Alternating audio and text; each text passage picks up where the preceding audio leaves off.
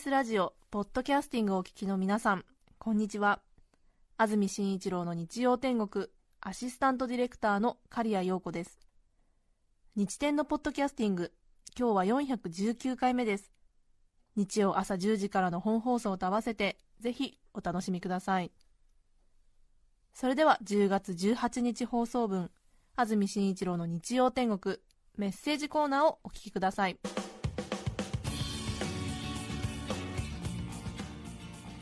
さて今日のメッセージテーマはこちらです。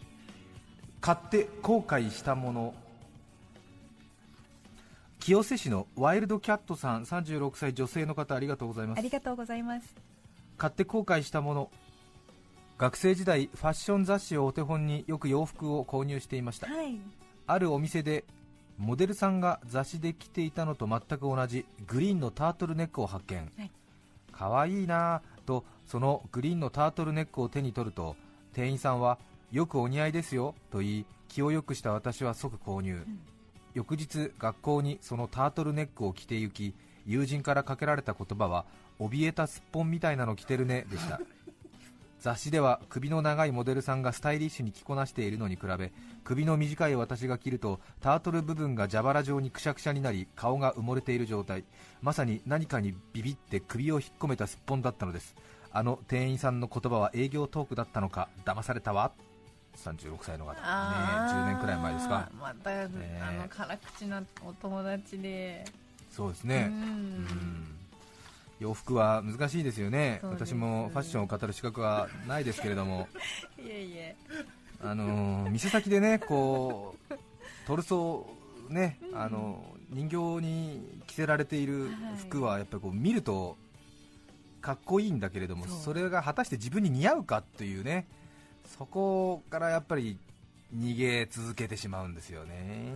そうですね。そうですよね。なかなか。えー。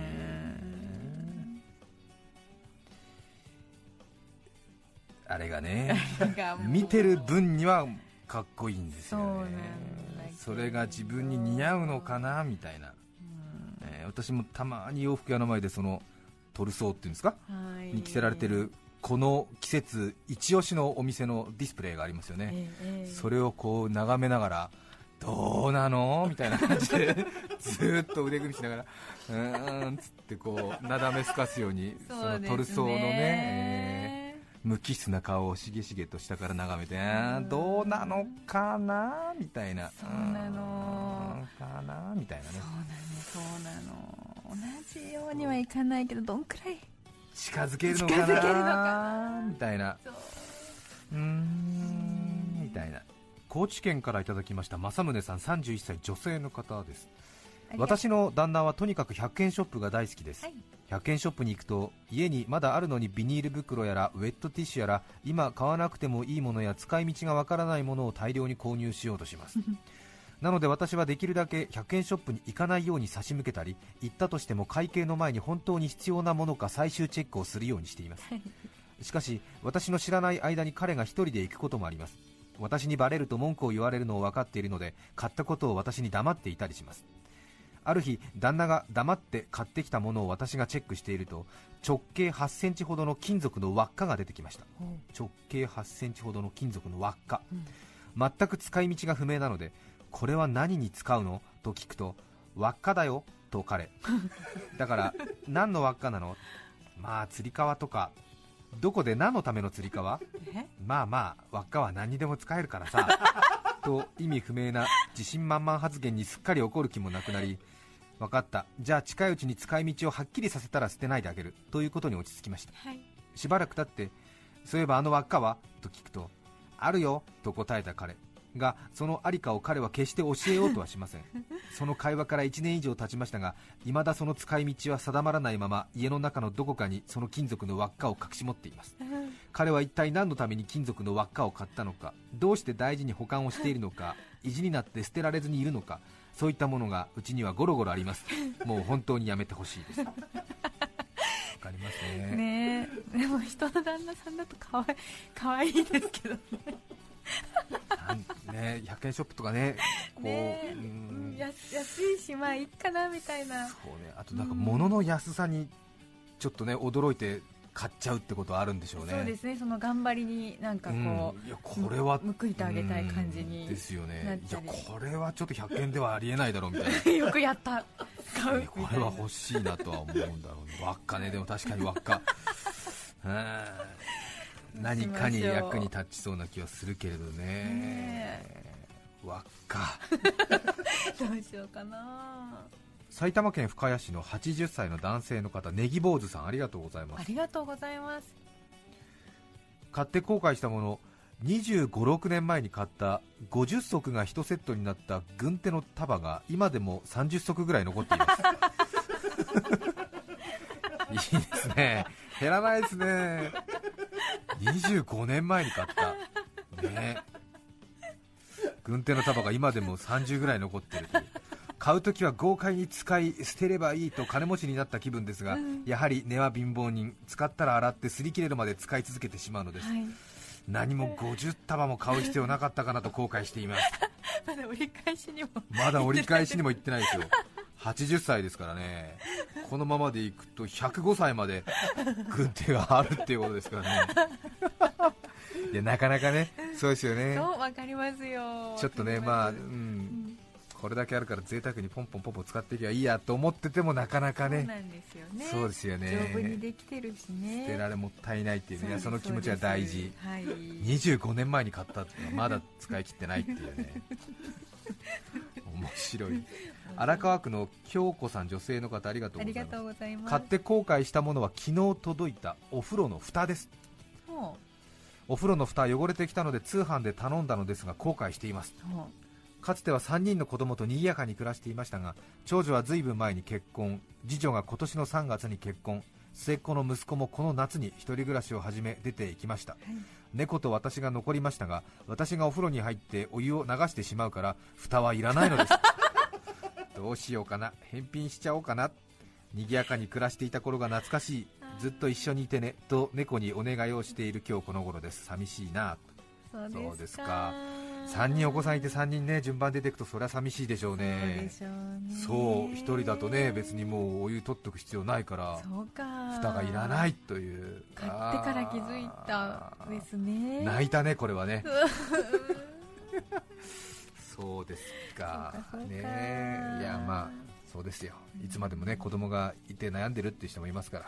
そうですね。そうですよ。ね。3人とも出てったっていうんですから大したもんだと思いますそうです。子育てお疲れ様でございました市川市のライス定食さん30歳男性ありがとうございます。私が買って後悔したものはヘッドホンです。10年ほど前それまでイヤホンしか使ったことがなかったのでここは一つ外で音楽を聴くための本格的なヘッドホンを買おう と3万円もするお高めのヘッドホンを購入しました。はい。家に帰りそのヘッドホンで音楽を聴くと聞き慣れた曲もより鮮明に聞こえる気がする。いい買い物をしたなぁと思いその日はヘッドホンを首にかけて生活を送ることにしました。わかりますね気分盛り上がりますからね。が悲劇がやってきたのです。私は他の人より体重が少しある。首が短いのです。よってヘッドホンを首にかけると下を向くたびに顎に食い込み息ができなくなってしまいます。コンビニに行きレジでお会計をする際にヘッドホンを首にかけて財布を取り出そうと下を向くとヘッドホンの耳のところが喉仏を直撃しうーっと変な声が出てしまう始末。外で使用するために買ったのに結局すぐに以前使っていたイヤホンの生活に戻りました。ヘッドホンは冬場のみ耳当てを兼ねています。確かに。ヘッドホンねあの耳に当てるあのモフモフしたとこね結構顎の下で結構いい締め付けしますからね。そうですよね。ええ邪魔ですよ、そうですよね。邪魔になります高知県お眠り小僧さん20歳男性ありがとうございます。ありがとうございます。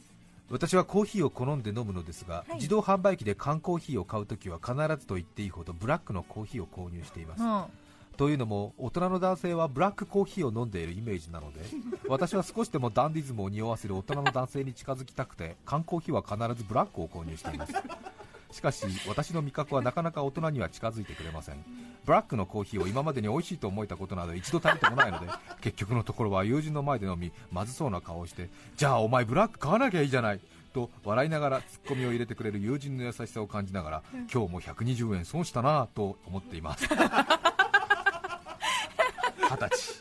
顔ですね。ね。仕方ないです。いいですね。いい洋乱期。これから大きく伸びる可能性ありますよ。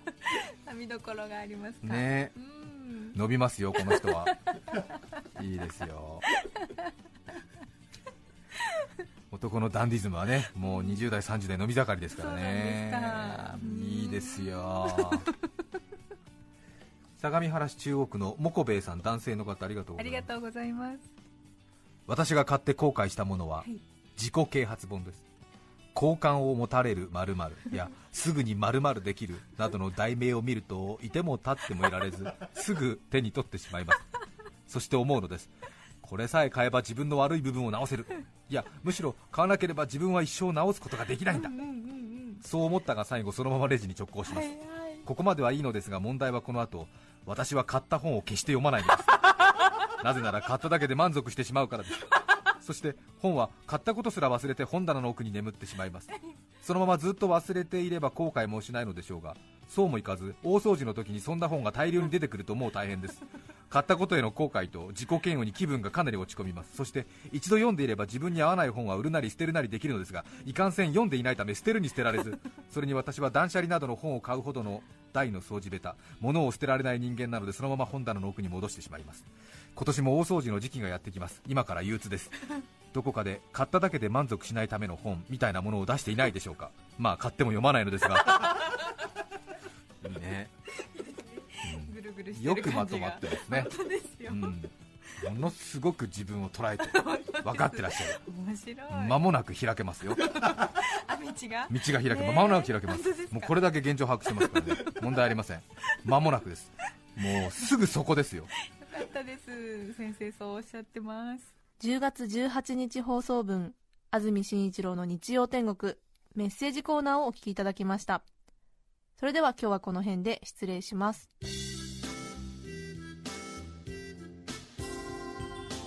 安住紳一郎のポッドキャスト天国。食欲の秋肉まんあんまんカレーマン我慢できずに食べ過ぎ肥満。お聞きの放送は罪を憎んで人を憎まん。TBS ラジオ954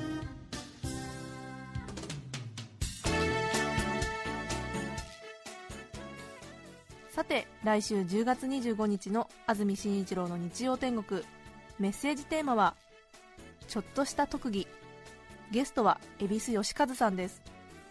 それでは来週も日曜朝10時 TBS ラジオ954でお会いしましょう。さようなら。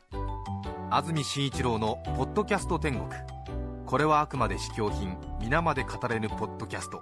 ぜひ本放送を聞きなされ。TBS ラジオ954 Oh.